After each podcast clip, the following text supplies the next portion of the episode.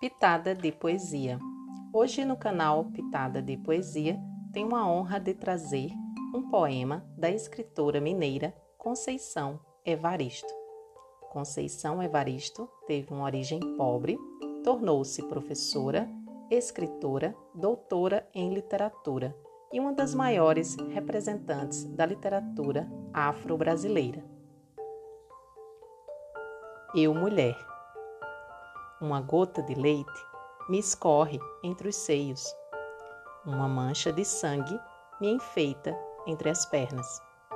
Meia palavra mordida me foge da boca. Vagos desejos insinuam esperanças. Eu, mulher, em rios vermelhos, inauguro a vida. Em baixa voz, violento os tímpanos do mundo antevejo, antecipo, antes vivo. Antes, agora, o que há de vir. Eu, fêmea matriz. Eu, força motriz. Eu, mulher, abrigo da semente, moto contínuo do mundo. Conceição Evaristo. Para mais conteúdos como este, acesse o site contoemdetalhes.blog.